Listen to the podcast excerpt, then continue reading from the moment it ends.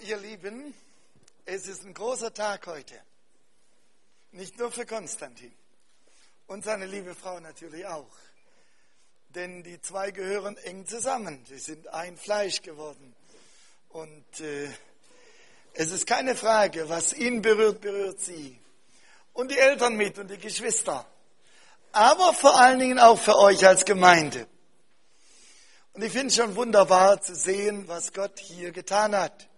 Und da hinten sitzt unser lieber Bruder Richard Habeck, der ja viele Jahre hier sich abgemüht hat. Und ich glaube, dessen Herz schlägt ganz besonders hoch, wenn er sieht, wie Gott einen jungen Mann hier mitgebraucht hat, damit das, was er mit Mühe angefangen hat, auch dieses Haus zu kaufen, dass das nicht umsonst war. Gelobt sei Gott. Nun, heute feiern wir die Ordination von Konstantin. Ich möchte kurz dazu was sagen. Manche haben falsche Vorstellungen, die denken, jetzt ist er Pastor. Das stimmt rein rechtlich vor den Menschen. Aber vor Gott wird niemand dadurch Pastor, dass irgendein anderer ihn so dazu ordiniert. Da wird auch niemand Pastor dadurch, dass er in die Bibelschule oder an die theologische Fakultät gegangen ist. Sondern vor Gott ist dadurch jemand Pastor, dass Gott selbst ihn gerufen hat. Und wenn er Gott die Berufung geschenkt hat, dann ist es aber interessant, dass im Neuen Testament alles, aber wirklich alles im Zeichen des Kreuzes steht. So wie dieses Kreuz zwei Linien hat, zwei Komponenten, die vertikale und die horizontale. Ich habe das hundertmal gesagt. Als Architekt liebe ich Bilder. Und äh, die spricht von der Liebe Gottes zu uns und unsere Antwort zu ihm. Aber sie spricht auch von der Liebe zum Menschen, zum Nächsten. Und so ist auch bei jeder Berufung immer einmal der Ruf Gottes und dann die Bestätigung durch die Brüder, durch die Gemeinde. Denn die Gemeinde ist so, wie jetzt die Judith und der Konsti zusammengehören. Und normalerweise wird ein Mann, der seine Frau liebt, nichts tun ohne das Wissen seiner Frau und ohne ihre Einstimmung, dass sie eins sind. Und der Herr Jesus tut nichts ohne seine Braut, die Gemeinde. Da muss immer die Bestätigung von der Braut Jesu Christi da sein. Das ist die Gemeinde. Das ist die horizontale. Nun, das sehen wir am deutlichsten beim Apostel Paulus. Der hat auf dem Weg nach Damaskus, als er meinte, er könne diese junge Gemeinde auslöschen durch seinen religiösen Fanatismus, und beschloss, er hat sich extra dafür Briefe geben lassen, beschloss, dort in Damaskus gefangen zu nehmen, was es an Christen dort gab. Aber unterwegs wurde sein Plan durchkreuzt, im wahrsten Sinne des Wortes, durchkreuzt. Plötzlich kam da eine Stimme vom Himmel, Saul, Saul, Herr, wer bist du? Ich bin Jesus, den du verfolgst. Er hat überhaupt nicht den Herrn Jesus verfolgt. Bei der Kreuzigung, ich weiß nicht, ob er da überhaupt zugegen war. Nein, er hat die Braut Jesu, die Gemeinde Jesu verfolgt. Und nachdem die Gemeinde Jesu eins mit ihm ist, war es Verfolgung Jesu. Und dann gibt Gott ihm klar dort in Damaskus die Berufung. Und ihr kennt die Geschichte, wie er dann auch Ananias gerufen hat, gesagt, geh in die Straße dort, die, die gerade heißt, dort ist Saulus und ich, er ist mir ein auserwähltes Rüstzeug. Und ich werde ihn senden vor Könige und die Fürsten dieser Welt, um Zeuge meines Wortes zu sein. Das geschah in Apostelgeschichte 9. Und das hätte ich fast gesagt, in Apostelgeschichte 13 erleben wir dann die Ordination. Da heißt es, dass während sie beten und fasten, kam das Wort des Herrn und der Heilige Geist sprach, sondert mir aus Paulus und Barnabas zu dem Dienst, zu dem ich sie berufen habe. Gott hat sie berufen und jetzt kommt die Aussonderung, die Bestätigung von Seiten der Gemeinde. Genau das geschieht auch heute. Also wir machen nicht aus dem Konstantin plötzlich einen Pastor, als Vikar kam rein, als Pastor geht raus. Nein, ich bin davon überzeugt, dass Gott den Jungen hätte ich was gesagt, vor Grundlegung der Welt schon gerufen hat. Er hat uns berufen und er wusste schon, ehe er geboren ist, dass der Konstantin eines Tages sein Wort verkündigen wird. Das war Plan Gottes. Und ich freue mich wie ein kleines Kind, das kann ich euch sagen, dass ich dabei sein darf, denn Konstantin habe ich sehr lieb gewonnen. Ich kann euch nur beglückwünschen. Äh, ich könnte fast sogar sagen, ich habe noch ein bisschen Schuld dran, dass er hier ist. Auf dem Weg dort, wir waren ja mal zusammen in Afrika, habe ich ihm gesagt, du, es gibt in Deutschland eine wunderschöne Stadt. Ich glaube, Nürnberg ist zweifelsohne unter den Großstädten Deutschlands eine der schönsten, nachdem Berlin ja lange nicht mehr den Flair hatte, hat, den es einmal hatte. Wenn ich denke, der Gendarmenplatz war, galt einmal als der schönste Platz Europas. Und heute ist Berlin eben eine Mischung, wie alle Städte, äh, von viel Beton und Glas. Aber dieses Quäntchen etwas, das ist weitgehend, das Herz ist ausradiert. Und in Nürnberg ist das so wunderschön wieder aufgebaut worden, die Altstadt. Das ist ja fast einmalig in Deutschland, dass es so wie, schön wieder aufgebaut wurde. Und ich habe gesagt, du, da gibt es eine herrliche Stadt. Und da gibt es einen Mann, der hat sich viel gemüht mit einigen anderen zusammen, die anderen, die sind heute hier da schon vorne gestanden und da hinten sitzt noch ein Bruder, der mal ganz aktiv hier war und die haben ein Verlangen, dass in dieser Stadt wieder was geschieht.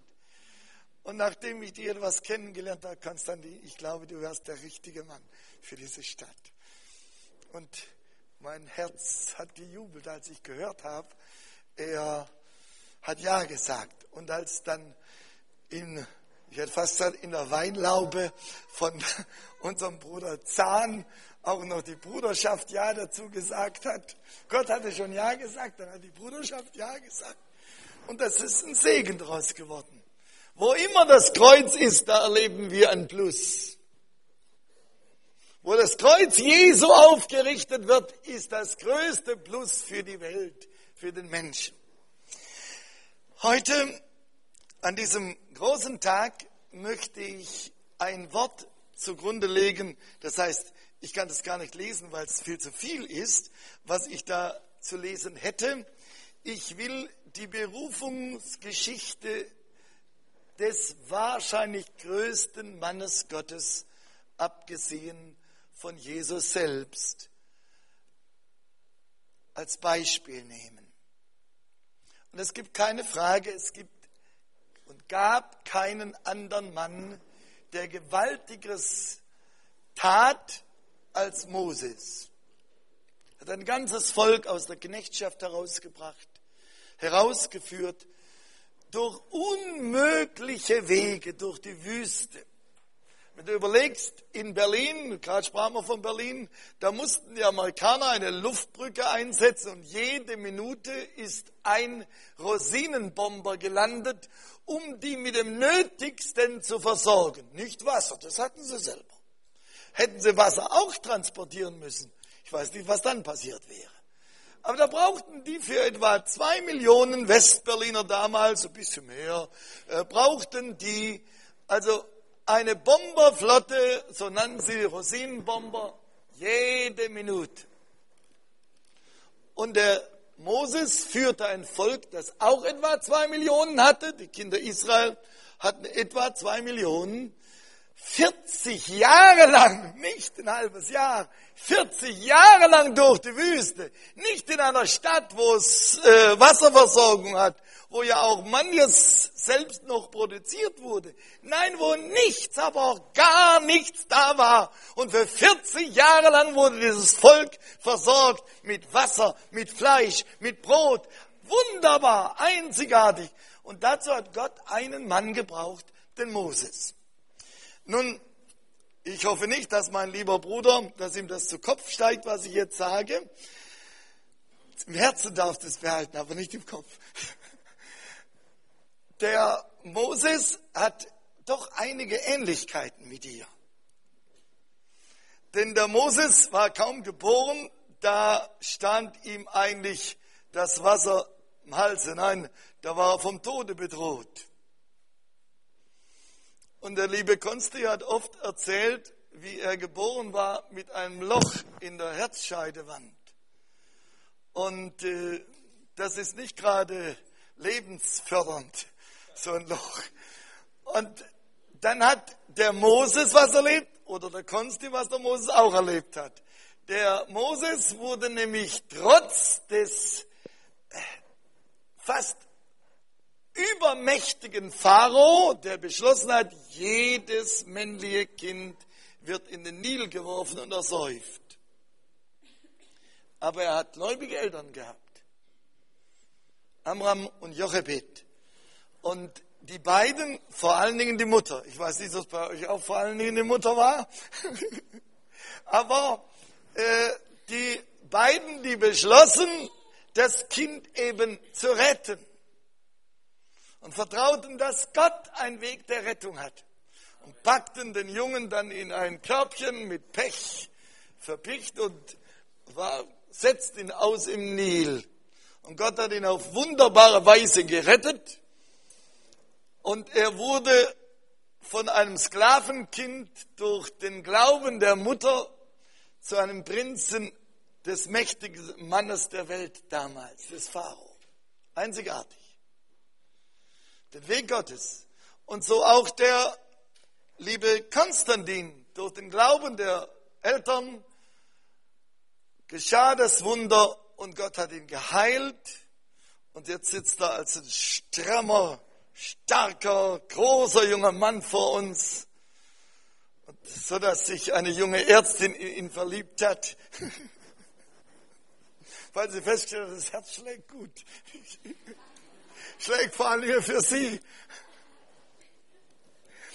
Und äh, der Moses ist also so, das war die erste Parallele. Und äh, er hat eine Berufung erlebt. Er ist auch dann eine Zeit lang seinen eigenen Weg gegangen. Ich meine, Konstantin auch ein bisschen so typisch junger Mensch, aber irgendwo hat ihn Gott erreicht. Der Moses, der war so hochbegabt und dass Konstantin begabt ist, das zweifelt keiner, der ihn kennengelernt hat. Er ist begabt. Aber seine Begabung wurde ihm eigentlich fast zum Verhängnis. Moses war ausgebildet, so sagt die Bibel, in aller Weisheit und Wissenschaft der Ägypter. Kannst du nachlesen? Stephanus hat es in Apostelgeschichte 7 aufgezählt. In aller Weisheit. Und die Ägypter waren damals das, was heute, sagen wir, die großen Industrienationen der Welt zusammen sind. Amerika ist heute nicht mehr die einsame Spitze, die es noch vor 30, 40 Jahren war. Äh, da sind ja viele andere. Da ist Japan, da ist in Europa manches noch. Und, äh, aber Ägypten war damals einmalig. Wenn du ihre Tempel heute noch anschaust, den Tempel von Luxor oder Karnak, das ist selbst das höchste Münster der Welt mit dem höchsten Kirchturm und die größte evangelische Kirche, die steht ja bei uns in Ulm, sind wir mächtig stolz, aber das ist ein Kirchlein dagegen. So riesenhaft ist dieser, sind diese Tempel gewesen. Und gebaut mit einer Perfektion, wie wir sie nicht vorstellen können. Wenn du denkst, da kann man noch heute zum Teil zwischen die einzelnen Säulen äh, keine Rasierklinge schieben, weil sie so genau aufeinander gepasst sind. Ohne Mörtel. eine Perfektion, wie wir sie heute kaum kennen. In allen Bereichen. Aber, und er war ausgebildet als Prinz, so wie früher jeder Sohn eines Königs, als Elitesoldat. Und als er dann mit jungen Jahren plötzlich hinausgegangen ist, um seine Brüder, nämlich die versklavten Hebräer, kennenzulernen, und dann die Ungerechtigkeit sah, da ist in ihm der Elitesoldat erwacht und hat mit einem Schlag diesen Ägypter, der sicher auch ein Ausgebildeter und nicht ohne Waffe war, mit einem Schlag hat er ihn getötet. Und deshalb muss er fliehen. Vielleicht haben wir da einen ganz wichtigen Aspekt bereits über den Dienst eines Pastors. Mit unserer eigenen Macht, mit unserer eigenen Weisheit, mit menschlicher Philosophie und menschlicher Wissenschaft kannst du keinen Menschen zum Glauben an Jesus Christus bringen. Im Gegenteil, sie sind uns immer wieder Hindernis. Stell dir nur mal vor, der Mann, der in aller Weisheit Wissenschaft ausgebildet war, steht jetzt vor dem Roten Meer. Nicht, wie man uns in den Schulen heute weiß, weiß machen wollen vor dem, den Bitterseen. Nein, das ist ganz klar, es war am Jamsuf. Und die Bibel sagt klar, wo sie hingegangen sind, als sie über, den, über das Rote Meer gegangen sind. Sie sind nach Midian gegangen, da war der Schwiegervater, ja, da kam er ja her, da war der Horeb, dort hat Gott ihm begegnet, ist Gott ihm begegnet. Und dieser Horeb lag in Arabien, nicht auf Sinai. Aber wir glauben ja mehr irgendwelchen Traditionen als dem Worte Gottes. Das war klar für Josephus Flavius, den römisch-jüdischen äh, Schreiber. Das war klar für den, den großen Griechen damals. Und über der, der, in der ganzen Geschichte. Sie zogen ihn durch. Aber jetzt stell doch mal vor, vor einem Meer, das an der Stelle war 1500 Meter tief ist. Es ist nämlich die Fortsetzung des ostafrikanischen Grabens, der weitergeht in Palästina. Deshalb ist ja wegen dieses tiefen Grabens das Rote Meer auch über 400 Meter unterm Meer, weil der so tief ist. Und jetzt soll der da durchgehen mit einem Volk. Ein gebildeter Mensch, der ein bisschen Ahnung hat, der weiß ganz genau, dass das unmöglich ist. Dem steht sein Verstand, seine Bildung nur im Wege. Ein Arzt, sie will Ärztin werden, ist bald, oder? Ja. Äh, eine Ärztin, eine Krankenschwester, das sehe ich immer mal an meiner Frau, die ist Krankenschwester, die sehen die Dinge da ganz nüchtern. Und wenn ich dann sage, ach komm, mach's halb, halb lang, das ist, da wird gebetet und Gott erhört und, und dann hat eine Frau all die Wenn und Ach und Aber und was die Medizin da sagt.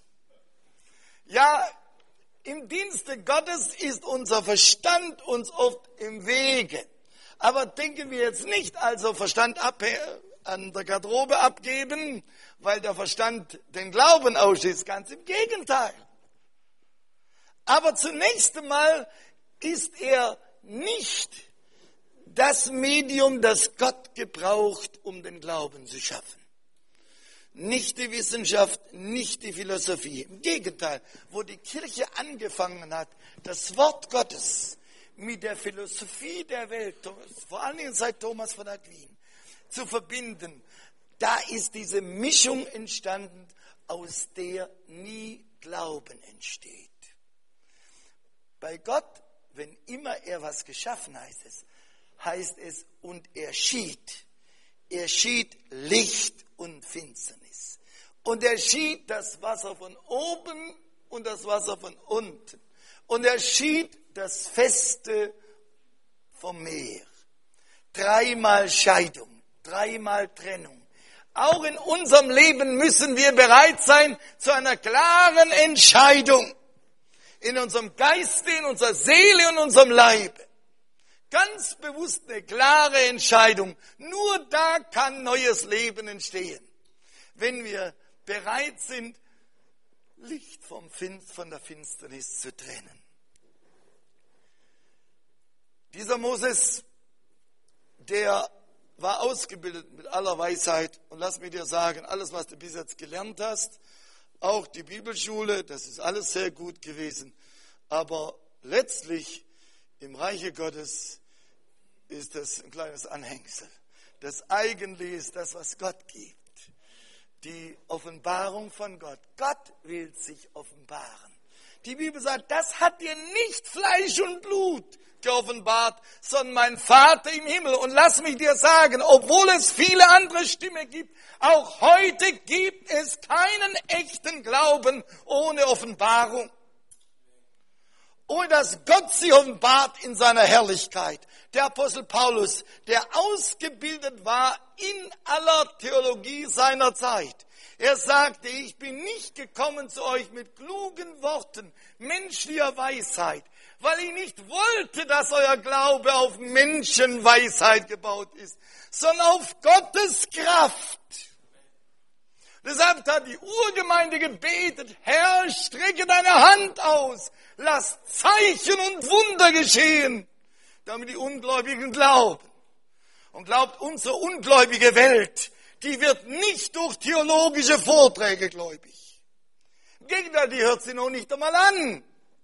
Aber wenn sie erlebt, dass Gottes Kraft in unserer Mitte ist, wenn sie erlebt, dass Menschen verändert werden und das nicht nur einfache Leute erleben, auch Hochstudierte erleben, dann sind sie überwältigt. Wenn der Jesus, der größte Prediger, den es je gab, wenn der sagt, wenn ihr nicht meinen Worten glaubt, so glaubt doch wenigstens um meiner Werke willen. Dann lass dir gesagt sein, Konstantin, obwohl du reden kannst, das ist deine Gabe. Aber dein Reden wird die Menschen letztlich nicht zum Glauben führen. Wenn Gott sich offenbart, wenn die Menschen Gott erleben, wenn sie spüren, jawohl, der redet nicht von Theorie, sondern der hat's erlebt wenn sie merken, dass wir Jesus lieb haben über alles, das spürt man einem Menschen ab, ob er etwas lieb hat, ob es ihm wertvoll ist. Dieser Moses ist aufgrund seiner eigenen Ausbildung und allem letztlich in Verlegenheiten gekommen. Und dann, und das möchte ich jetzt lesen, dann begegnet ihm Gott. Und zwar begegnet Gott ihm in einem brennenden Dornbusch. Da heißt es im dritten Kapitel, und Moses hütete die Herde seines Schwiegervaters Jethro, des Priesters von Midian.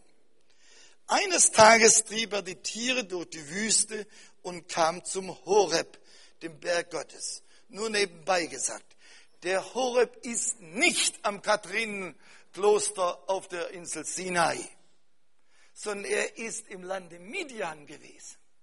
Und Midian, die Hauptstadt von Midian, das war Madian, ist ausgegraben worden.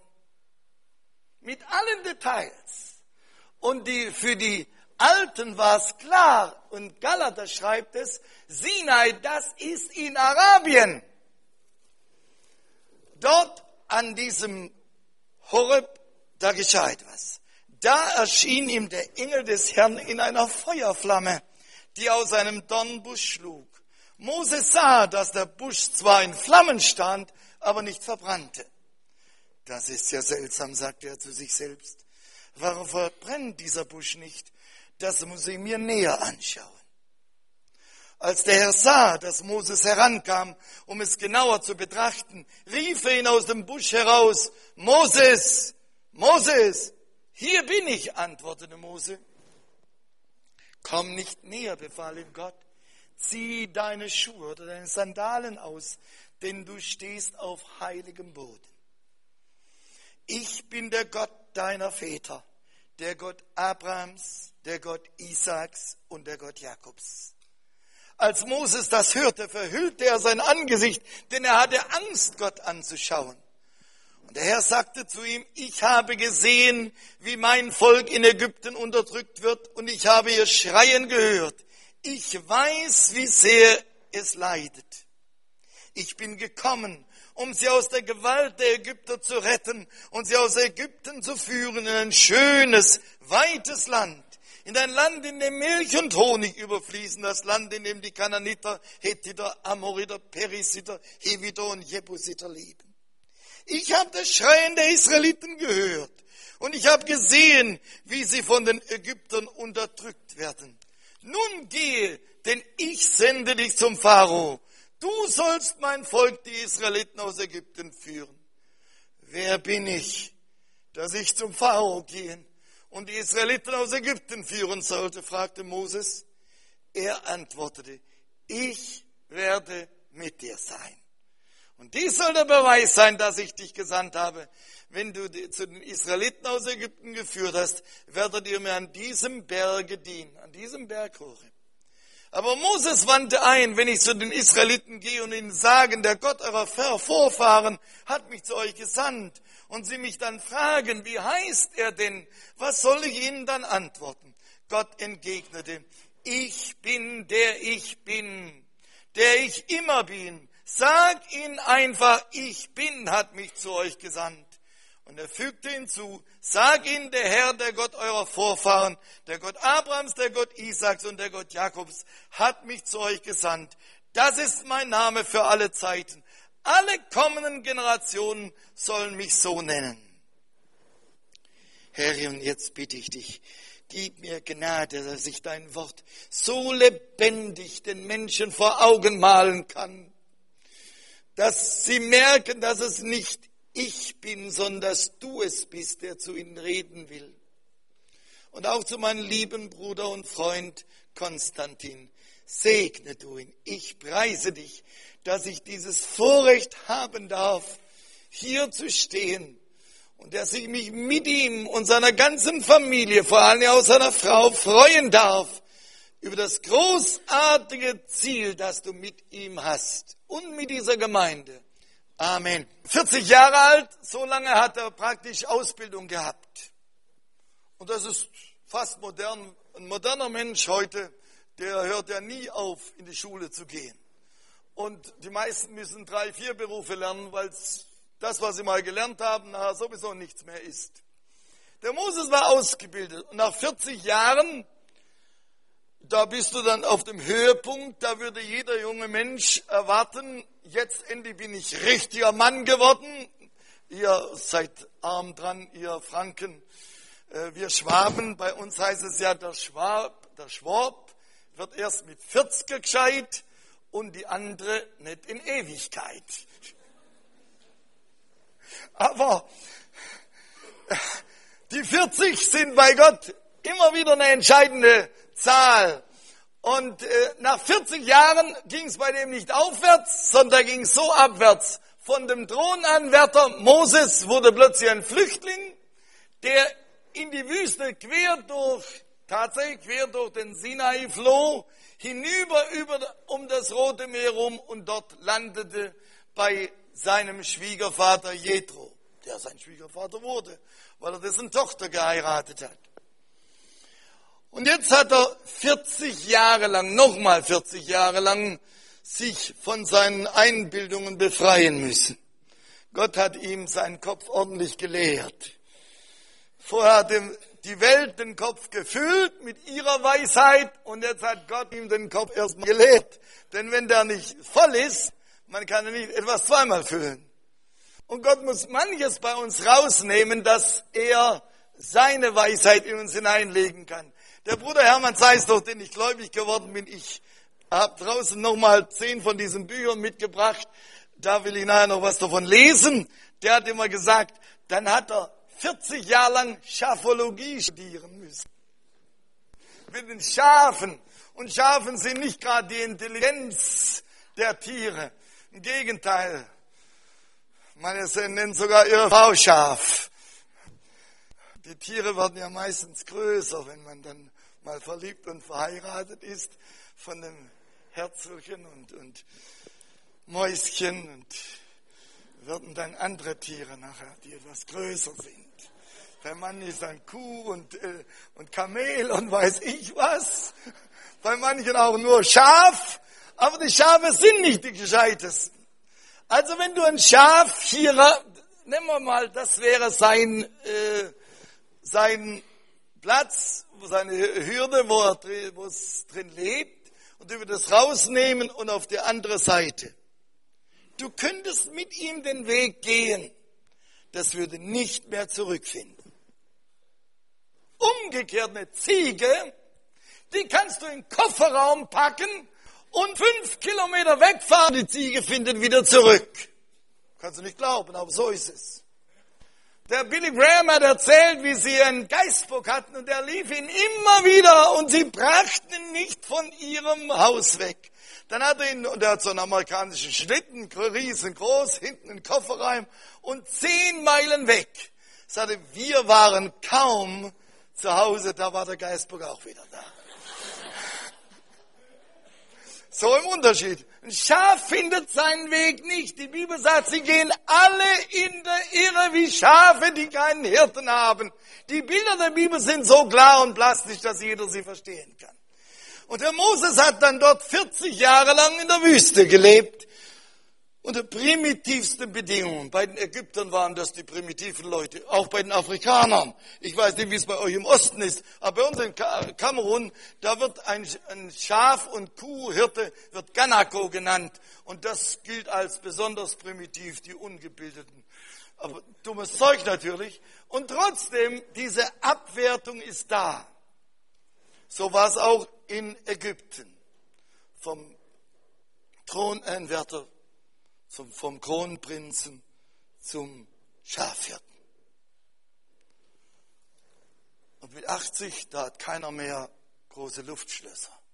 Da ist normalerweise ausgeträumt. Da haben wir nicht neue Pläne. Junger Mann wie er, der hat neue Pläne, ständig neu. Und du auch, gell? Natürlich, die haben neue Pläne, aber so ein alter Knabe schon in meinem Alter hat man nicht mehr große Pläne. Doch, ich habe sie noch, aber ich bin auch verrückt. Aber Gott hat mit 80 Jahren ist er plötzlich diesem Moses begegnet. Und diese Begegnung ist außergewöhnlich. Wir würden doch denken, wenn Gott sich kundtut, dann benutzt er auch ein Vehikel, das ihm entspricht. Der Papst hat sein Papstmobil, wenn er sich präsentiert. Die Könige, geh mal nach Bayern, äh, runter nach, nach München und schau dir in, im äh, Schloss Nymphenburg die, die königlichen Karossen an. Oder auf Hohenzollern oder in Ludwigsburg oder gar in Versailles. Die sind standesgemäß dahergekommen. Ihr ganzes Ornat, alles war klar. Sie sind Könige. Und wenn Gott sich offenbaren will, dann meinen wir doch auch, er müsste sich irgendwie königlich, majestätisch offenbaren. Aber er benutzt einen Dornbusch. Wer mag Dornbüsche? Außer in unserer modernen, verrückten Zeit, da sind natürlich Dornbüsche in jedem äh, Hausgarten drin. Ich habe auch so ein Ding drin. Sanddorn und Feuerdorn und was man da alles setzt zur Zierde. Aber früher, die Bauern, wenn da irgendwo ein Dornbusch ist, weg damit. Ein Dornbusch war immer nur ein Ärgernis. Wer mag Dornen? Und die Bibel sagt's klar, die Dornen waren eigentlich ein Fluch. Da heißt es als eines der Ergebnisse der Sünde, Dornen und Disteln sollt ihr das Feld tragen. Und überall kannst du nachlesen in der Bibel, und ich könnte jetzt viele Stellen zeigen, aber die Zeit reicht nicht aus. Und sie werden weggeworfen werden wie Feuer, wie Dornen ins Feuer, das verbrennt. Die Bibel sagt sogar in Micha 7, Vers 4, eine interessante Aussage. Der Beste unter den Menschen ist wie ein Dornbusch, der edelste ein Dorn, der edelste wie eine Dornhecke. Der Beste. Was heißt das?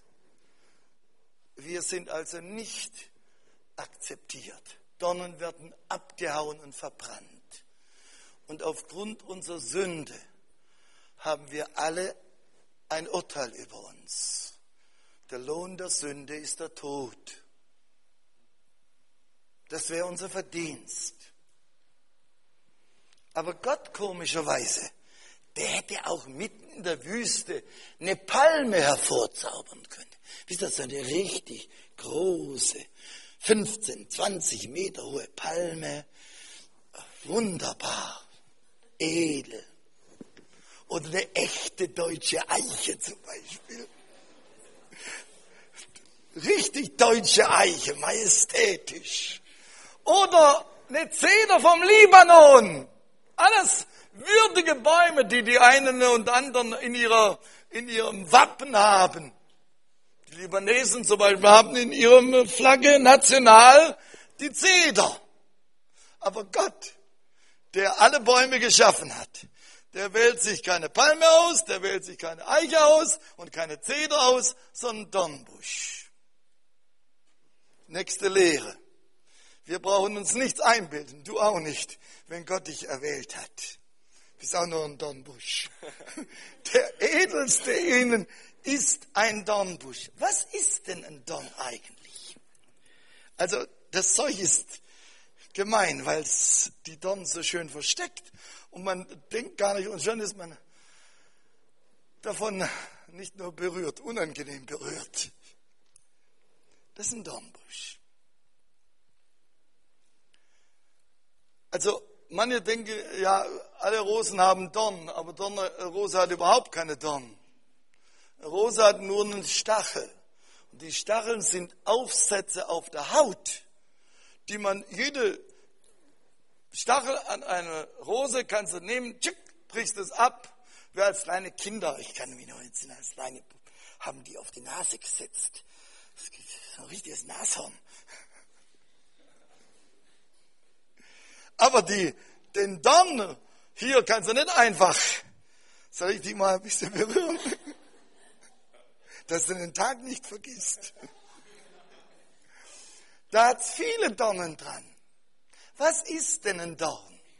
Ein Dorn, also klar, die Bibel sagt, dass durch ein Fluch zustande kam. Aber rein botanisch gesehen, rein wissenschaftlich gesehen, ist ein Dorn eigentlich ein vertrockneter, verhaschter Fruchtzweig oder Blattzweig. Eigentlich müsste an der Stelle hier, und das sind ja Dörnchen, die wir haben, ich habe zu Hause, leider habe ich es in der Eide heute Morgen nicht gefunden. Ich war gestern Abend um 10 Uhr noch auf dem Dach oben bei uns. Wir sind gerade im Umbauen. Das Dach war dringend nötig und naja. Jedenfalls, und ich habe heute Morgen gesucht und nicht gefunden. Ich habe eine Dornenkrone selbst geflochten. Aber Dornen so lang und hart, du glaubst, es seien Stahlnägel. Unglaublich. Das sind die Dornen, die dem Herrn Jesus aufgesetzt wurden. Aber diese Dornen an jeder dieser Stelle, allein an diesem Zweigchen, gibt es eins, zwei, drei, vier, fünf, sechs, sieben noch am Ende. Sieben Dornen. Und an jeder dieser Stellen hätte entweder ein Blättchen sein sollen oder eine Frucht aber aufgrund irgendeines Umstandes kam es nicht zur Entwicklung des Blattes noch der Frucht, sondern stelle einer süßen Frucht ist ein Dorn dran. Und lass mich dir sagen, wenn die Bibel sagt, der Beste unter ihnen ist wie ein Dornbusch, dann stimmt es hundertprozentig. Gottes Ziel war mit uns, dass wir süße Früchte hervorbringen, dass wir füreinander ein Segen sind, dass wir einander Grund zur Freude sind, dass wir das Leben miteinander auf dieser Welt schön machen. Aber leider ist es nicht immer so. Denke doch mal, welche wunderbaren Gaben uns Gott gegeben hat. Da hat Gott uns zu jedem von uns zwei Augen geschenkt. Und die Augen sind schon eine der wunderbarsten Gaben, die der Mensch erhalten hat, dass wir sehen können. Mensch, wenn der Konsti nicht sehen hätte können, hätte ja die schöne Judith gar nicht entdeckt. Und umgekehrt auch nicht. Durch die, unsere Gabe zu sehen, sehen wir den anderen und gewinnen ihn lieb, weil wir ihn sehen können. Und Gott wollte eigentlich, dass wir mit den Augen auch ihn erkennen. In der Bibel sagt denn Hiob, ich habe jetzt gerade meine eigene Mutter, das heißt, sie ist eigentlich die Stiefmutter gewesen, die zweite Frau meines Vaters, als meine Mutter gestorben war, die haben wir gerade beerdigt. Und ich sprach unter anderem über das Wort aus Hiob. Ich weiß, dass mein Erlöser lebt. Und wenn meine Haut in Fetzen herabhängt und mein Fleisch dahin schwindet, so weiß ich doch, dass Gott sich über de, mein Erlöser über dem Staube sie erhebt. Und dann sagt er, und ich werde ihn sehen. Meine Augen werden ihn schauen. Er wiederholt das. Ich werde ihn sehen, meine Augen werden ihn schauen. Gott möchte haben, dass wir ihn sehen, dass wir ihn erkennen. Nun hat mein Auge dich gesehen, sagt der Hiob, bevor er wirklich zum neuen Segen kam. Aber wenn du in der Bibel anschaust, Gott hat angefangen. Ich habe hier in Nürnberg schon mal darüber gesprochen. Gleich beim ersten Tag, als er den Menschen geschaffen hat, setzte er ins Paradies und machte dort allerlei Bäume mit wunderbaren Früchten gut zu essen. Das ist für unseren Körper. Als zweites, Bäume lieblich anzusehen. Das ist für die Seele. Nichts tut unserer Seele besser als das, was wir sehen. Wenn du morgens früh aufstehst und es ist trüb Wetter und regnet und kalt und oh, grau alles, da bist du schon deprimiert, bevor du aufstehst. Sagst du, was aufstehen, lieber, dreh mich nochmal rum. Aber wenn draußen die Sonne scheint und die Vögel zwitschern, da kannst du gern aufstehen. Das beschwingt die Seele. Das, was wir sehen, beeindruckt unsere Seele. Das hatte Gott gewollt. Aber der Teufel hat diese Wundergabe, wunderbare Gabe missbraucht.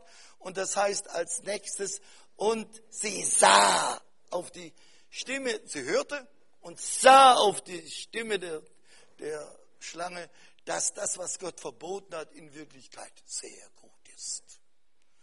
Und traute ihren Augen mehr, oder seinen, ja, sie ihren Augen als dem Worte Gottes. So ist fast mit jeder Sünde. Wir trauen dem, was wir sehen, was wir erkennen, mehr als Gottes Wort sagt. Und Ergebnis war der Fluch der Sünde. Oh, diese Augen, die das herrliche Mädchen entdeckt haben. Und deshalb zu dem, wann hast du geheiratet oder habt ihr geheiratet? 28.8. Wunderbar. Erinnere mich noch mal dran. Und dieselben Augen möchte der Teufel benutzen, dass der Konstantin morgen irgendeine andere sieht und ihm sagt, du, die ist aber interessanter als die. Und wenn es alles Lüge ist. Aber so ist es doch. Fast alle Ehebrüche und, und Trennung fängt irgendwo an mit etwas, was ein Mann oder eine Frau sieht. Und sie sieht, und die Augen, die eigentlich die beiden zusammenbringen sollten, die in das höchste Glück, die verletzen plötzlich. Ähm, und dann entdeckt sie plötzlich, dass er ständig nach einer anderen Frau schaut. Oder eher, dass sie nach einem anderen Mann schaut. Wie schrecklich. Und das ist verletzend. Und aus der süßen Frucht ist ein Dorn geworden. Wie viel verletzen wir mit unseren Blicken? Manche Blicke, sagen wir, die können erdolchen. Blicke können schlimmer sein als ein Messer, schärfer als ein Messer sein. Als nächstes, der junge Mann hat sie entdeckt und dann hat er ihr gesagt, auf irgendeine Weise, man kann es ja äh, auf verschiedene Umwege sagen, Methoden. Methoden sind Umwege. Irgendwie hat er gesagt, du, ich hab dich lieb. Und das tut so gut. Diese Zunge, die kann so lieb sein und so Schönes sagen. Und manchmal sagt mir meine Frau, das war aber nicht schön, was du jetzt gesagt hast. Hallo, sagt sie, sagt es nicht. Doch, dann sagt sie mir, das war nicht schön. Und dann verletzen wir uns. Was verletzen wir mit unserer Zunge? Was geschieht in den Gemeinden, wenn die Leute gegeneinander, übereinander, hintereinander reden? Ich glaube, das ist die schlimmste Not in den Gemeinden. Die geht von dieser Zunge aus. Die Bibel sagt, dass die Zunge ist von der Hölle in Brand gesetzt und dass kein Mensch sie kontrollieren kann. Da bedarf es des Heiligen Geistes, damit sie unter Kontrolle kommt. Die Zunge. Ich könnte weitermachen. Unser Verstand, welch eine herrliche Gabe. Was hat der Mensch nicht alles kreiert? Denke mal, dieses nette Revers-Mikrofon da, dass ich endlich nicht mal an der Kette ge gelegt bin.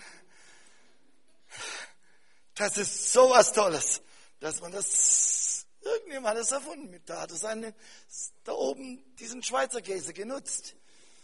Bei den einen hat er zu viele Löcher und bei den anderen nutzen es und produzierte so ein Mikrofon oder dieses herrliche Klavier, dieses E-Piano oder dein Auto, das Flugzeug. Übermorgen sitze ich wieder im Flugzeug in Afrika. Wer das erfunden hat, die, die Herren, das waren doch großartige Leute. Da gehört auch der Schneider von Ulm dazu. Der hat's Fliegen probiert, als erster einer. Gut, die haben ihren Verstand genutzt. Aber was hat der Mensch mit diesem Verstand gemacht? Wir können mit dem Verstand so viel Gutes füreinander tun. Aber der Mensch hat gar nicht eine Erfindung in der Geschichte gemacht, die er nicht zur Zerstörung benutzt hat. Ob das ein Flugzeug ist mit den Bomben, ob das ein Schiff ist, ob das ein Auto ist, ob das ein Messer ist, ob das das Feuer ist. Du kannst nehmen, was du willst, was der Mensch erfunden hat, hat er auch dazu benutzt, um den anderen kaputt zu machen. Anstelle von süßen Früchten produzieren wir Verletzungen für die anderen. Lass mich noch zwei Bereiche nennen. Unsere Hände, das wissen wir. Was kann das schön? Was ist das schön? Wenn da plötzlich der junge Mann das Mädchen zart streichelt. Wie ist Zärtlichkeit so was Schönes? Das gefällt sogar noch der ältesten Oma. Wenn der Opa die Oma streichelt, das tut er auch noch gut. Und das tut dem kleinen Säugling gut. Und was tun wir mit der Hand? Unsere jungen Leute, die sind ja hier in Nürnberg auch immer wieder auf der Straße gewesen. Und dann haben sie so ein Spiel, Hände. Gott gab uns Hände. Hände, um zu lieben. Hände, um zu schaffen. Hände, um Gutes zu tun. Aber wir haben die Hände missbraucht zum Zerstören. Wir hassen, wir schlagen. Oh, was tun die Hände nicht alles Böses. Wir sehen wieder, anstelle süßer Frucht ist ein Stachel. Ich will zum letzten. Es gibt viele andere Bereiche. Denke an die Sexualität. Ich persönlich behaupte, dass Sigmund Freud recht hat, dass im diesseitigen Leben die größte Kraft ist, die der Mensch in sich trägt. Nicht vom Geistlichen, aber im Diesseitigen. Es gibt nichts, was Menschen zusammen glücklicher machen kann, wo sie größere Freude miteinander haben können, was sie mehr verbinden sollte als die Liebe zweier Menschen zueinander das intimste Zusammensein. Ich behaupte, entschuldige, dass es die allergrößte Gabe ist, die der Mensch von Natur aus hat. Denn nur mit dieser Gabe, nicht mit seinem Verstand, kann er einen Menschen produzieren. Er kann mit dem Menschen, mit dem Verstand eine Maschine produzieren, dieses Mikrofon, das Auto, aber mit seinem Verstand kann er keinen Menschen reproduzieren. Das Ebenbild Gottes kann der Mensch nur dank dieser Sexualität hervorbringen. Und genau deshalb will der Teufel diese Gabe auch in Dreck treten und kaputt machen und missbrauchen wie keine andere. Deshalb gibt es keine andere Gabe, die verletzender ist, die mehr einen längeren, stärkeren, giftigen Dorn hat als die Sexualität. Da gibt es Leute, die haben sich das Leben genommen. Viele, wie viele, von denen wir es nicht wissen, warum sie sich umgebracht haben. Aus dem Grunde.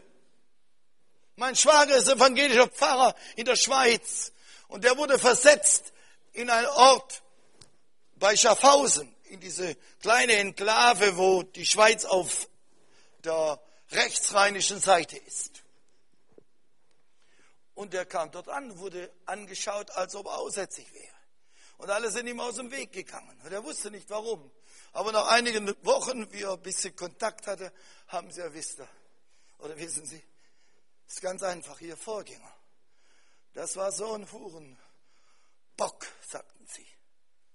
Seine Frau, die ist in der Klapsmühle gelandet, weil sie es nicht mehr ertragen hat, dass ihr Mann überall in der ganzen, im ganzen Dorf mit den Frauen rumgemacht hat. Und das als Pastor, als Pfarrer, als evangelischer Pfarrer. Und ihr wisst ja, was die letzten Monate in den Zeitungen diesbezüglich gestanden ist. Oh, wie viel Not ist darüber geschehen. Der Teufel möchte jede gute Gabe in dir missbrauchen. Aber jetzt, jetzt kommt Gott und sagt, ich will mich offenbaren und dem Mose zeigen und benutzt so einen Dornbusch. Er benutzt nicht den edlen, feinen, perfekten, sondern er benutzt den Dornbusch, wo man so richtig den Fluch der Sünde sieht. Und er will demonstrieren, ich kann aus Dreck, ich kann aus dem Nichts etwas machen. Und ich will mich offenbaren durch das, was nichts ist. Und die, dadurch wird meine Größe offenbar. Dass der Eiche groß und beeindruckend ist, das weiß jeder. Und eine herrliche Palme weiß auch jeder. Aber dass Gott den Dornbusch benutzt, das was nichts ist, verachtet, nichts tauglich, zu gar nichts. Ich weiß auch nicht, ob man das zum Schnitzen je benutzt hat. So, Rehabeam, der Sohn Solomos, wollte es benutzen, um seine Leute damit zu kasteien. Schrecklich. Aber Gott sagt, ich will den Dornbusch benutzen. Und zwar, indem er mit seinem Feuer hineinkommt. Und das Feuer, die Flamme brannte in dem Dornbusch. Und jetzt hat der Dorn niemand mehr gestochen. 100 Prozent nicht. Warum nicht? Ehe du nämlich den Dorn berührt hast, hast du das Feuer berührt. Da bist du gar nicht so nah hingekommen, weil das Feuer ja viel stärker, das hat ja auf Distanz Wirkung. Gott will seinen Heiligen Geist, das Feuer in uns hineingeben. Das sehen wir überall, wo die Bibel sagt, ich will meine Diener zu Feuerflammen machen. Psalm 104, Vers 4. Oder umgekehrt, Feuerflammen sollen meine Diener sein. Das steht in der Bibel. In Jesaja Kapitel 6 lesen wir, wie Jesaja berufen wurde. Wir sah zuerst die Vision Gottes hatte. Man kann nicht Gott dienen, wenn man keine Vision von Gott hat. Wenn man nicht begriffen hat, wie wunderbar, wie einzigartig er ist. Liebe Freunde, Manche denken, ich sei ganz verrückt, weil ich so, ach, die sind die über, der übertreibt. Nein, man kann das gar nicht übertreiben. Kein Wort reicht aus, kein Bild könnte malen, was kein Auge gesehen, was kein Ohr je gehört hat, was in keines Menschen Herz oder Sinn gekommen ist. Das hat Gott bereitet denen, die ihn lieb haben. Und das, was er geschaffen hat, ist schon so wunderbar. Wie viel mehr er selber. Oh, er sah Gott in seiner Herrlichkeit auf einem Thron sitzen. Und dann war um ihn und über ihm waren Seraphim. Seraphim, das Wort Seraphim kennen wir aus der Bibel, das sind Engelswesen. Wörtlich heißt das übersetzt brennend. Brennend. Feuerflammen.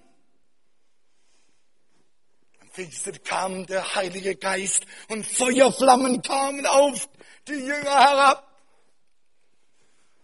Immer wieder Gott begegnet Mose im Feuer.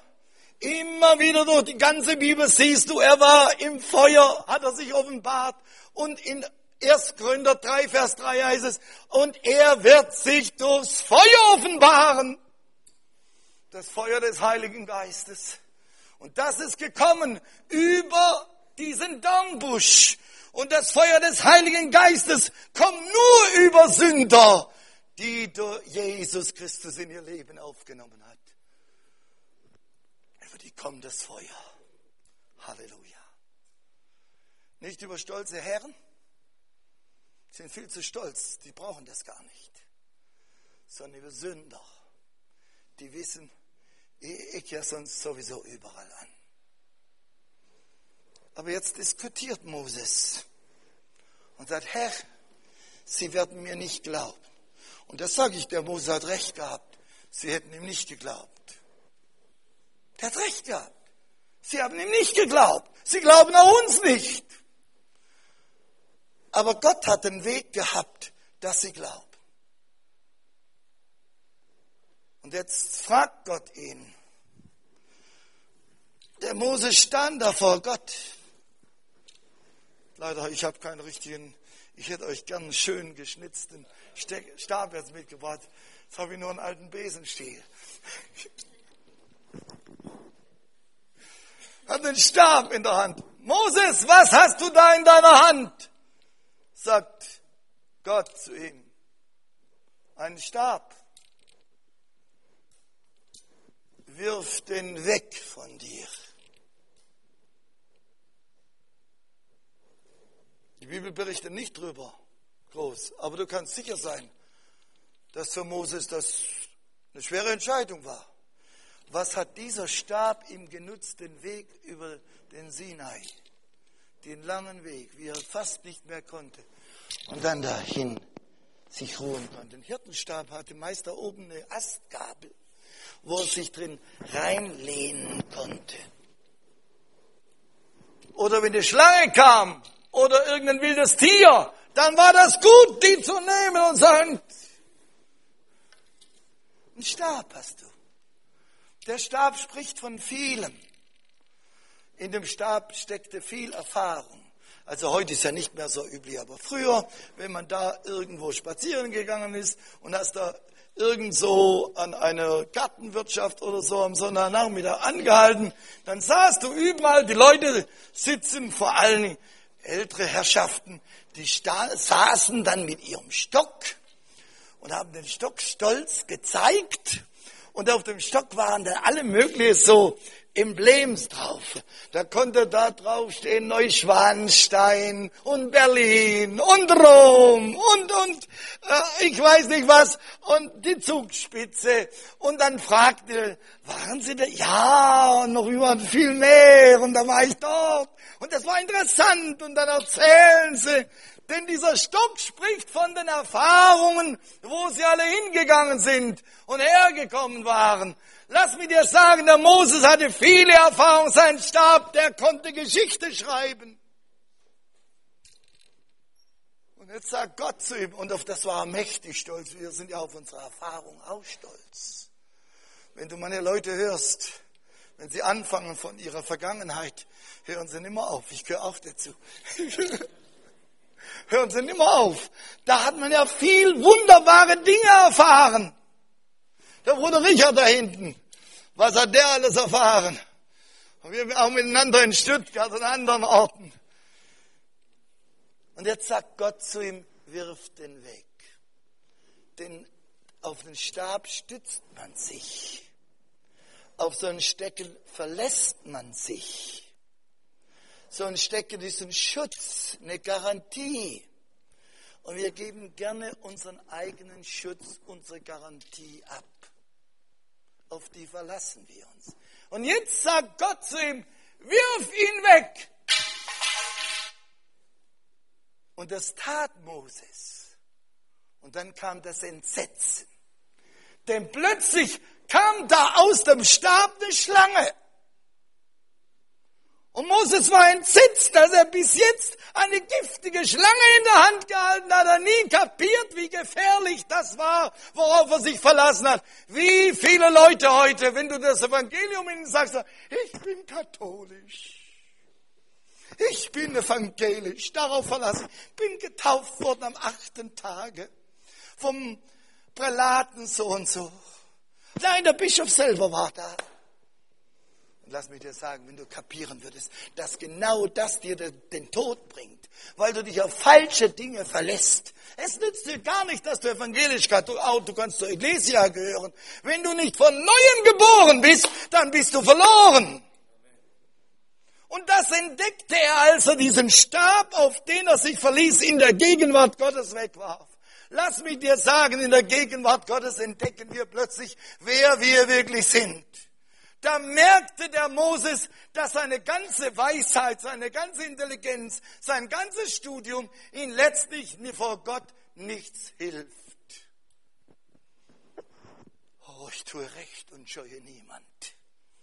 Alter Spruch der edlen Deutschen. Ich tue recht und scheue niemand. Erstmal ist verlogen, du tust sowieso nicht recht. Und Angst hast du auch, wenn's die, wenn dann die Großen kommen.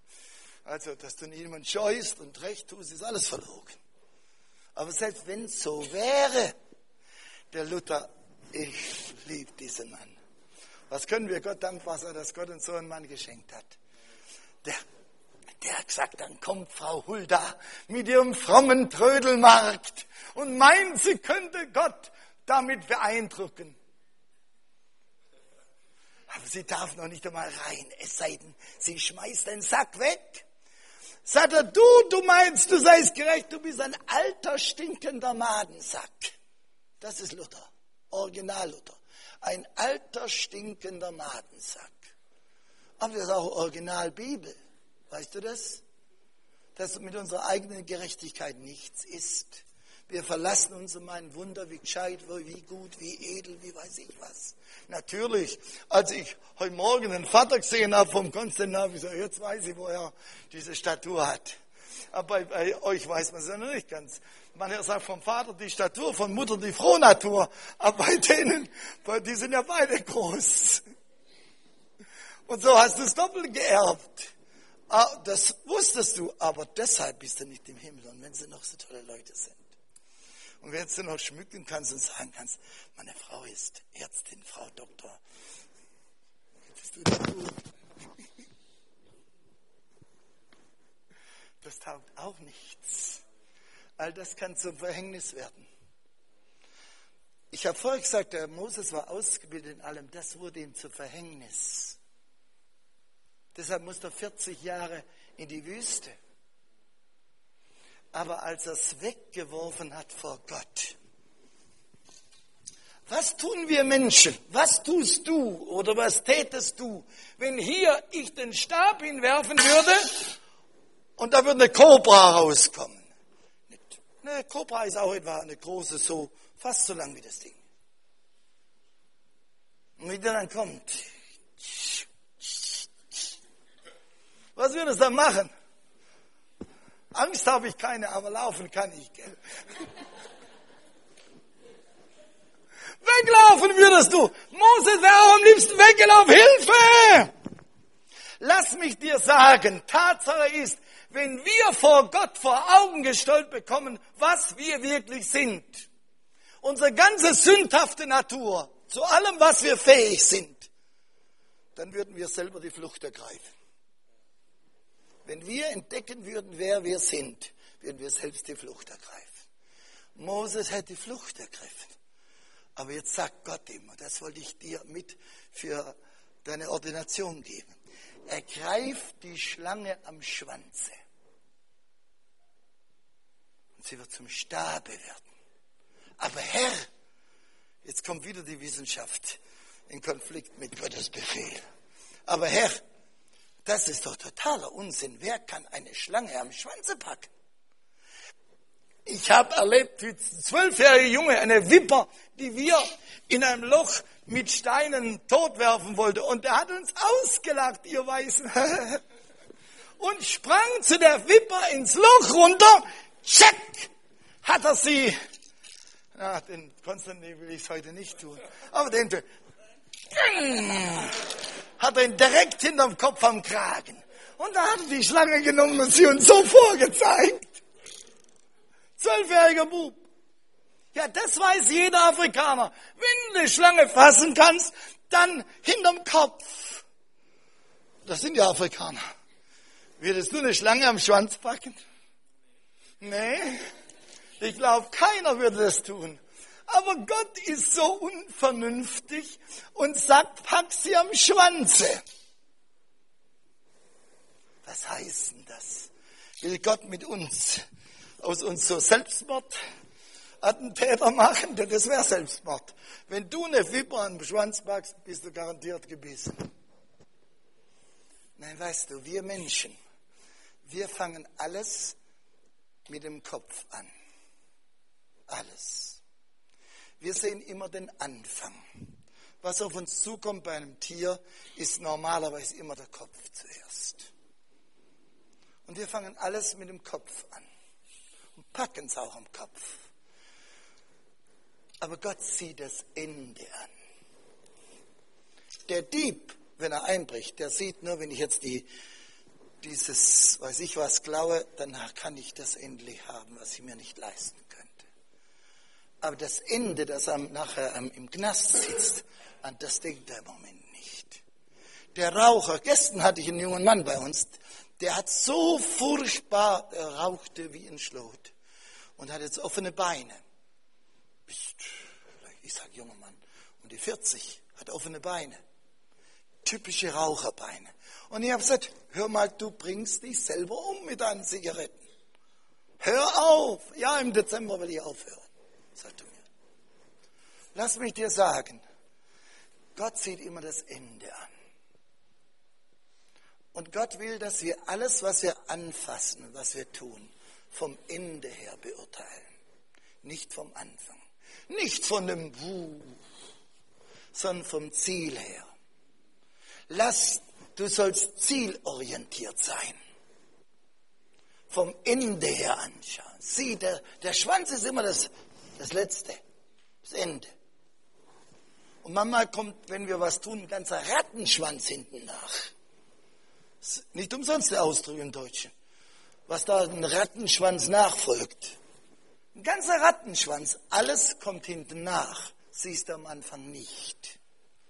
Aber Gott will, dass, dass du ehrlich bist.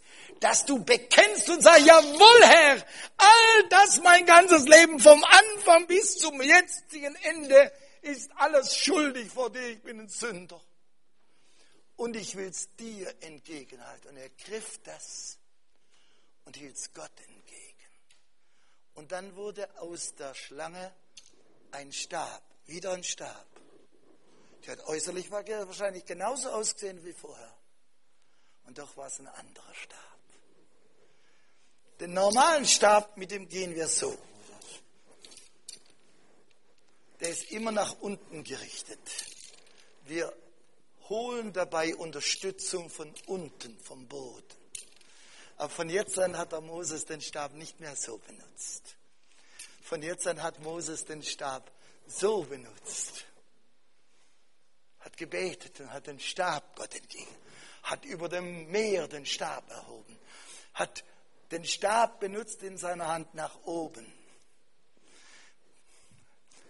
Wenn er jetzt noch ein bisschen größer wird, komm, ihr da oben. Er spielt jetzt da oben wie Gott. Sag, Herr, nimm du das andere Ende. Nimm du das andere Ende. Das ist der Unterschied gewesen. Vorher war der Stab nach unten, jetzt ist der Stab nach oben. An Gott orientiert. Dankeschön. Der hat mich noch nach oben gezogen. Das will Gott übrigens auch tun. Er will uns nach oben ziehen. Halleluja. Raus aus dem Dreck. Selbst wenn du unter Schlüpfring ist, selbst wenn du in der Grube bist, er zieht dich aus der Grube. Das hat er David immer wieder gesagt. Der Herr zog mich aus der Grube. Halleluja. Und ein Moses hat es erlebt, hat den Stab nach oben gehalten und hat erlebt, wie dieser Stab, der viel Erfahrung hatte, jetzt auch Erfahrung macht, viel wunderbare, neue Erfahrung, Erfahrung mit Gott. Und das ist mein Wunsch für dich, lieber Konsti, dass du mit deiner lieben Frau zusammen neue Erfahrungen mit Gott machst. Halleluja. Gott will dich gebrauchen. Und er verwandelt dich. Und dann sagte Gott zu ihm, nimm diesen Stab in deine Hand und ich will durch diesen Stab Zeichen und Wunder tun. Sie sagen, sie werden nicht glauben. Wenn sie das Zeichen sehen, werden sie glauben, sagt er. Oh, sagt Gott, nicht Moses. Und wenn sie darauf, dann tun noch ein anderes Zeichen. Ich habe jetzt nicht die Zeit darüber zu sprechen. Dann legt er seine Hand in die Tasche, in, die, äh, in seine Brust. Und sie war aussätzig. Zog er sie wieder raus, dann war sie heil. Sei die heilende Kraft Gottes zeigte, wie verdorben, voller Sünde, voller Fluch unser Leben ist. Wenn wir Hand auf unser Herz legen und ehrlich werden, dann müssen wir sagen, da ist Sünde hinten und vorne. Aber wenn wir dann rausziehen und merken, wie Gott sie verwandelt hat und aus dieser Hand eine segnende Hand geworden ist und Gott sagt zu ihm, nimm den Stab in deine Hand und ich will ihn gebrauchen und ich will Zeichen und Wunder tun, damit sie glauben. Und lass mich dir sagen, lieber Konstantin, bei aller Redebegabung, die Gott dir gegeben hat, und die hat die Gott dir gegeben, aber der ganze Bibel zeigt, und ich will ihr Wort bestätigen durch Zeichen. Da haben die Jünger doch gerade die Auferstehung Jesu erlebt. Lest nach in Markus 16. Und sie gingen hin und verkündigten das Evangelium. Und der Herr wirkte mit, indem er ihr Wort bestätigte durch Zeichen und Wunder. In Apostelgeschichte 4, da heißt es, und sie riefen den Herrn und sagen, Herr, strecke deine Hand aus und gib deinen Knechten Freimut, dein Wort zu predigen. Freimut, dein Wort zu predigen. Das Wort ist das Erste. Und strecke du deine Hand aus und lass Zeichen und Wunder geschehen. Ich bin davon überzeugt, wenn Gott uns das neue in vermehrtem Maße schenkt, dann werden wir erleben, wie auch Stockungläubige, Stockungläubige plötzlich wach werden und sagen, wir können es nicht leugnen. Das haben wir in Kamerun erlebt. Da war es zunächst ein Predigen gegen die Wand. Ich war so fertig, dass ich am liebsten nach Hause gegangen wäre. Und dann habe ich im Wort Gottes gegraben und geforscht, vor allem in der Apostelgeschichte, weil ich sagte, das war die erste Mission. Und dann zeigte mir Gott so klar, wie wichtig es ist, dass Gott sein Wort bestätigen kann. Wenn die Jünger das nötig haben, sagen, ja, das ist vorbei, wenn das Vollkommene gekommen ist, nämlich der Kanon der Bibel. Entschuldigung, das ist totaler Unsinn. Wisst ihr warum? Dann wäre es ja auch keine Erkenntnis mehr geben. Aber die Leute bauen sehr auf Erkenntnis. Erkenntnis ist A und O. Aber ich will was anderes sagen. Wenn Gottes Wort sagt, dass am Ende der Zeit falsche Propheten auftreten werden und viele lügenhafte Zeichen und Wunder tun werden und die Welt zu verführen. Weißt du, was das beweist? Das beweist, dass es am Ende der Zeit echte Zeichen und Wunder gibt wie nie zuvor. Warum? Es hat noch nie jemand Falschgeld gedruckt von einer Währung, die es nicht mehr gibt. Also keiner käme auf die Idee, heute eine falsche 50 Reichsmarkschein herzustellen. Noch nicht einmal D-Mark, obwohl das noch nicht so lange ist und viele sind noch verliebt in die D-Mark. Ich rechne heute mal auf, was war das in Mark? Aber man macht keinen falschen D-Mark-Schein, sondern man kopiert immer das, fälscht das, was jetzt aktuell ist, und zwar brandaktuell. Und weil es brandaktuell ist in Offenbarung heißt und die zwei Zeugen treten auf und werden Zeichen tun, gewaltige Zeichen, dass die Endzeit wird geprägt sein von der Kraft Gottes. Ich bin davon überzeugt, dass die letzte Gemeinde herrlicher sein wird als die erste. Ich habe das hier in dieser Gemeinde gesagt, weil eine Braut am Hochzeitstag, also du bist ein wunderschönes Mädchen, aber ich bin davon überzeugt, an deiner Hochzeit war es noch schöner. Ist doch klar. Das ist bei jeder Braut so. Am Hochzeitstag ist sie am schönsten. Und wenn Jesus wiederkommt, wird seine Braut wie eine geschmückte Braut dem Bräutigam sein. Und die Herrlichkeit Gottes wird offenbar werden. Und mein Gebet ist, lieber Konstantin, dass du aller Zeit dir bewusst bist, von da unten kann ich keine Hilfe erwarten, von dieser Welt aber von oben, von Gott. Er ist meine Hilfe. Von unten mit meiner Weisheit ist nichts getan. Mit unserer Kraft ist nichts getan. Wir sind gar bald verloren, sagte Luther. Aber mit der Kraft von oben, mit seiner Herrlichkeit. Und lass mich dir sagen, wenn immer Gott wirkt, ist es für die Welt immer ein Wunder. Was immer Gott getan hat, war ein Wunder für die Welt, weil die Welt es nie begreifen kann. Wenn ein alter Säufer plötzlich nicht mehr säuft, sondern ein liebevoller Ehemann wird, das ist ein Wunder. Wenn ein Schläger plötzlich so voller Barmherzigkeit, das ist ein Wunder. Wenn Gott aus dem Sünder ein Gotteskind macht, das ist ein Wunder Gottes. Und das möchte Gott in vermehrter Weise tun. Ich möchte dir als Wort vor allem in 1. Johannes 14 sagen, Vers 12. Wer mich glaubt, der wird die Werke auch tun, die ich tue, ja noch größere. Denn ich gehe zum Vater. Das ist der Grund, weil Jesus beim Vater ist und er für uns seine Gaben erworben hat. Er möchte dich gebrauchen, Konsti. Amen. Ihr dürft euch nochmal setzen. Ich möchte noch ein Beispiel sagen über die Art und Weise, wie Gott einen Dornbusch gebrauchen kann. Als ich nach Kamerun ging, kurze Zeit später ist ein junger Mann zum Glauben gekommen, Pius Forlu. Und dieser Mann, Jüngling kann ich sagen, ist dann gekommen wenige Wochen später und hat gesagt, Bruder Peter, ich will zur Bibelschule, Gott hat mich berufen, sein Wort zu verkündigen. Normalerweise freust du dich riesig, das hatte nur ein Problem, der war ein Stotterer, wie ich es noch nie schlimmer erlebt habe. Der, der, was, was sagen wollte, so ging das. Und er wollte Prediger werden. Sei lieber Pius, Gott hat für dich sicher einen Platz, wo er dich gebrauchen will. Aber das ist sicher nicht Gottes Ruf. Sag Bruder Peter, das kannst du mir nicht sagen. Ich weiß, dass Gott mich gerufen hat. So gut, ich kann dich nicht daran hindern. Er ist zur Bibelschule gegangen und Pastor David Gimo, er kennt ihn auch. Natürlich meine Frau. Und der Leiter, damals Bruder Werner Knorr, Bruder Werner Knorr, ist nicht verständbar? Werner Knorr sagte, Nein, lieber Pius, wir wollen dir sagen, du kannst unmöglich Prediger werden. Das ist nicht deine Berufung. Sagte er, das könnt ihr mir nicht verbieten. Ich zahle ja meine Schule selbst. Also ging er.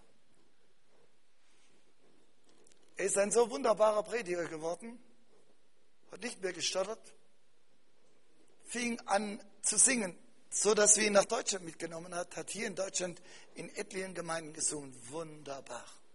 Dann sind die Amerikaner auf ihn aufmerksam. Er war unser Radioevangelist schließlich. Dann sind die Amerikaner auf ihn aufmerksam geworden. Und er ist jetzt in Amerika und gestern hat er mir ein tolles Poster geschickt, wo er auch an einer Bibelschule lehrt, hat uns eingeladen, er hat gelesen wieder, was wir in Afrika tun, hat uns eingeladen, sagte, ich zahle euch den Flug, wenn ihr nach deiner Frau und dir, ich als Afrikaner zahle euch Europäer den Flug, wenn ihr mich besuchen kommt. Wir freuen uns drauf. Wir haben alles vorbereitet. Warum sage ich das? Nur um zu sagen, wie Gott Menschen verändern kann. Gott kann einen, einen Drogensüchtigen benutzen, um anderen Freiheit zu verkünden. Er kann einen Stotterer benutzen. Was kann er dann tun, wenn so ein stattliches Mannsbild vor ihm steht, wie unser Konstantin. Er möchte dich gebrauchen.